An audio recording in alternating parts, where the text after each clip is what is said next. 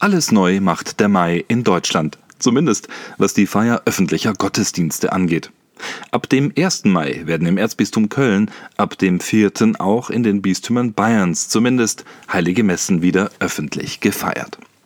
Entgegen mancher weltlichen Medienberichte sind zahlreiche Gotteshäuser während der Coronavirus-Krise für Beter wie Besucher natürlich geöffnet geblieben. Nur die öffentliche Feier von heiligen Messen und anderer Zusammenkünfte wie die Berliner Bundesregierung es formulierte, war verboten. Ein Verbot, das nun sukzessive gelockert wird. Die Bischöfe begrüßten am heutigen Freitag die Entscheidung der verantwortlichen Landesregierungen. Erzbischof Rainer Maria Kardinal Wölki zeigte sich erleichtert. Zitat ich freue mich sehr, dass wir ab dem 1. Mai wieder gemeinsam Gottesdienst feiern können, denn ich weiß, wie viele Menschen die Gottesdienste in den letzten Wochen schmerzhaft vermisst haben. Der Eichstätter Bischof Gregor Maria Hanke erinnerte bereits am 20. April daran, dass in dieser Krise Gott trotzdem präsent ist. In all diesen schwierigen Phasen, die wir erleben mussten, ist der Herr, der Auferstandene da.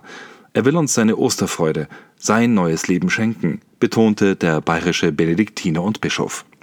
Grundsätzlich gilt natürlich, die Zahl der Teilnehmer bleibt aus naheliegenden Gründen begrenzt, ganz egal, zu welchem Datum nun wieder Messe gefeiert wird, und konkrete Schutzmaßnahmen müssen eingehalten werden. Welche Regeln im Einzelnen gelten, kann vermutlich erst nach der Konferenz der Ministerpräsidenten mit der Kanzlerin am 30. April festgelegt werden. Auch Kardinal Wölki betonte, wir werden damit sehr verantwortungsbewusst umgehen, aber es ist eine gute Nachricht für alle, die sich in dieser schwierigen Zeit nach Sinn, Orientierung und Gemeinschaft sehnen. In allen deutschen Bistümern werden die Pfarreien und die Gemeinden letztlich Vorgaben erhalten, welche Vorkehrungen sie treffen müssen, um die Ansteckungsgefahr mit dem Coronavirus zu vermindern. In Köln muss zum Beispiel zwischen den Gottesdienstbesuchern ein Mindestabstand von zwei Metern nach allen Seiten eingehalten werden und die Besucherzahl wird entsprechend begrenzt.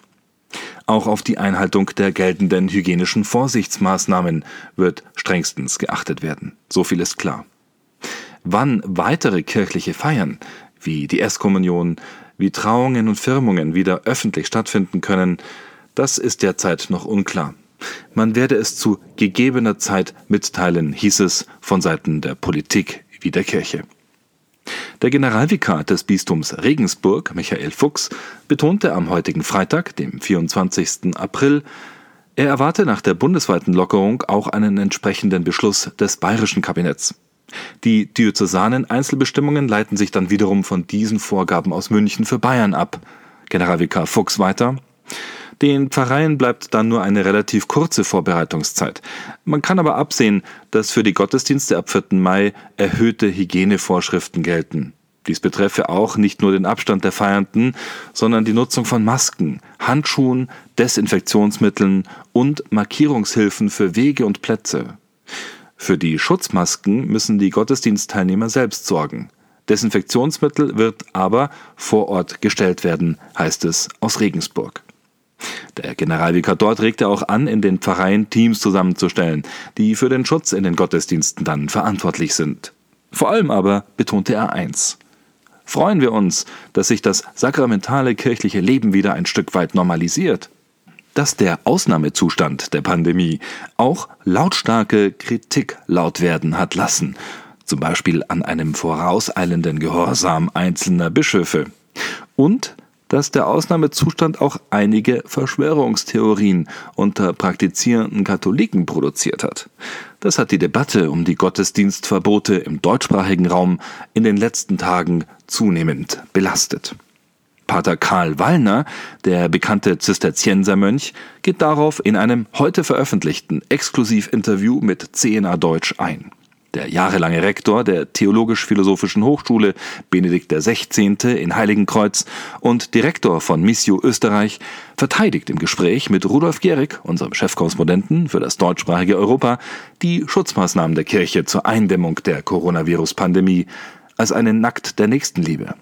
Der Schmerz der Gläubigen sei durchaus verständlich, so Wallner, doch die gegenwärtige Krise sei auch eine Chance – die Verkündigung der Kirche könne wieder missionarischer und christozentrischer werden. Er betont auch, Zitat, Es wäre eine Katastrophe, wenn es den Gläubigen einfach egal wäre, dass sie nicht mehr zu den Sakramenten gehen können. Ich spüre auch bei mir eine große Traurigkeit, wenn ich die heilige Messe nur mit zwei Gläubigen feiern kann. Zugleich tröstet mich die Tatsache, dass Hunderte und Tausende von zu Hause aus mitfeiern. Auch Menschen, die sonst nie in die Kirche gegangen wären, die kann ich so erreichen. Wallner weiter. Die Trauer der Menschen ist auch deshalb verständlich, weil es so eine Situation in 2000 Jahren noch nie gegeben hat und wir sie alle nicht einordnen können. Die Schutzmaßnahmen als Ausdruck fehlenden Gottvertrauens zu sehen, hält er jedoch für gefährlich. Zitat Das ist etwas, das mich als Sakramentaltheologen sehr betrübt. Die Gläubigen wissen nicht mehr, was Sakramente sind, in welcher Weise sich hier Natürliches und Übernatürliches verbindet. Fromme Menschen meinen, dass Schutzmaßnahmen etwas Unfrommes sind. Es ist auch das aufgetreten, was die Theologie immer heftig bekämpft hat, dass Sakramente oder Sakramentalien als magische irdische Zaubermittel verstanden werden. Zugleich, und das betont der Mönch, kann ich den Gläubigen, die meinen, dass man sich durch Weihwasser oder bei der Kommunionspendung nicht infizieren könne, auch nicht wirklich böse sein. Denn über die Sakramente haben wir jahrzehntelang keine guten Katechesen gehalten. Worauf Pater Wallner sich freut und was er sich von der Krise weiter erhofft, das lesen Sie auf www.cnadeutsch.de. Zurück geht es in der kommenden Woche auch für immer mehr Schülerinnen und Studenten in Richtung Normalität, auch wenn die meisten weiterhin daheim und digital unterrichtet werden, was nicht immer einfach ist, vor allem für alle, die ihre Abschlussprüfungen machen. Papst Franziskus hat am heutigen Freitag für die Lehrer und Schüler in der Coronavirus-Pandemie in seiner Frühmesse gebetet. In der Kapelle seiner Residenz im Vatikan sagte der Pontifex Maximus am 24. April, er bete für die Zitat die Lehrkräfte, die nun vor der Schwierigkeit stehen, übers Internet und andere Medienkanäle unterrichten zu müssen, sowie für alle Schüler und Studenten, die ihre Prüfungen in einer Weise ablegen müssen, die sie nicht gewohnt sind. In den vergangenen Tagen hat Papst Franziskus die täglich übertragene Messe unter anderem für Bedürftige, von Wucher und Hunger bedrohte Familien gefeiert, sowie für die Einheit Europas. Und am Mittwoch in seiner Generalaudienz forderte Franziskus eine ökologische Umkehr mit Blick auf die Schöpfung und unseren Umgang mit ihr. In seiner Generalaudienz appellierte der Pontifex für eine harmonische Beziehung mit der Erde und allen anderen Menschen.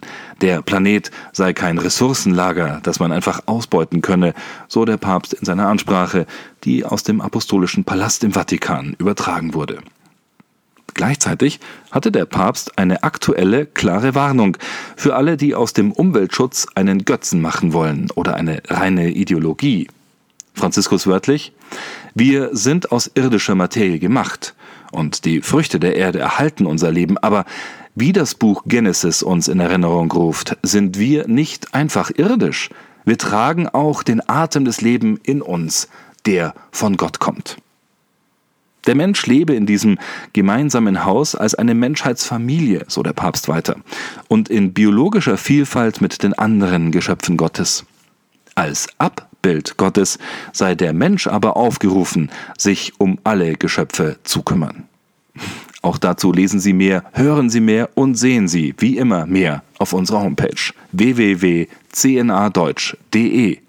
Dort können Sie nun auch unseren neuen Newsletter abonnieren, der Sie kostenlos jede Woche auf den aktuellen Stand der Nachrichten bringt. Noch einmal die Adresse www.cnadeutsch.de.